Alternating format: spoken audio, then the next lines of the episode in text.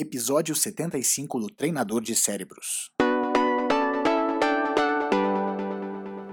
Bem-vindo ao podcast do Treinador de Cérebros.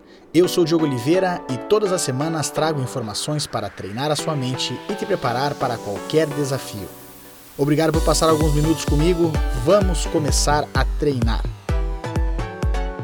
No último podcast eu falei um pouco sobre frustrações, no sentido de que a gente tem que aprender a lidar com as frustrações para poder seguir em frente.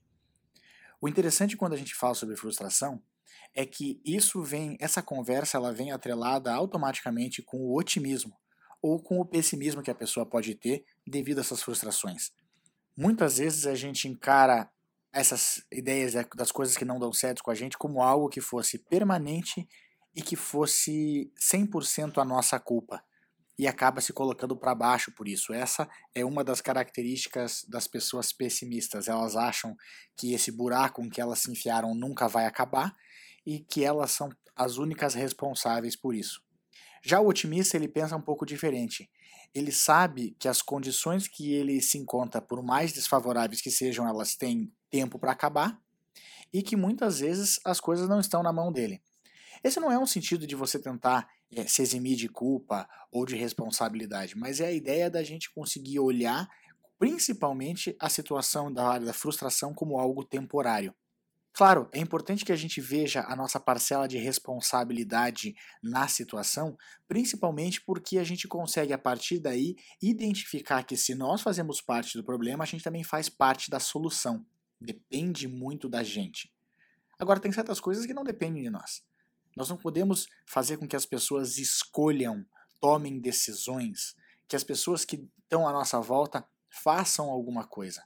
A gente consegue é ser diferente, a gente consegue se portar diferente e de alguma forma influenciar a decisão delas, mas a gente não consegue fazer com que ninguém faça nada. Ser otimista é entender que nós temos o que fazer, nós temos algum caminho, é dar um passo para trás, acalmar a mente e olhar um ponto diferente para que a gente possa seguir em frente. A gente sempre consegue. Se nós olharmos para o nosso, nosso histórico, para a nossa vida, nós temos sucesso em diversas áreas. Às vezes a gente não nota que a gente tem sucesso, mas a gente tem. Até para fazer com que a gente entre em depressão é uma forma de sucesso a partir do momento que nós estamos contando uma história para nós e nós estamos acreditando nessa história. Então, se a gente consegue criar essa história ruim e acreditar e botar um passo que a gente fique é, deprimido, a gente consegue também criar uma história diferente para que a gente vá para cima, para que a gente tenha mais otimismo, para que a gente tenha mais esperança. Vamos ser um pouco mais otimista com a situação da nossa vida, com o mundo, com o país em geral. Vamos dar um passo para trás, olhar aquilo que nós temos mão, aquilo que depende da gente e ver o que a gente consegue fazer. E eu tenho certeza que os resultados começam a aparecer.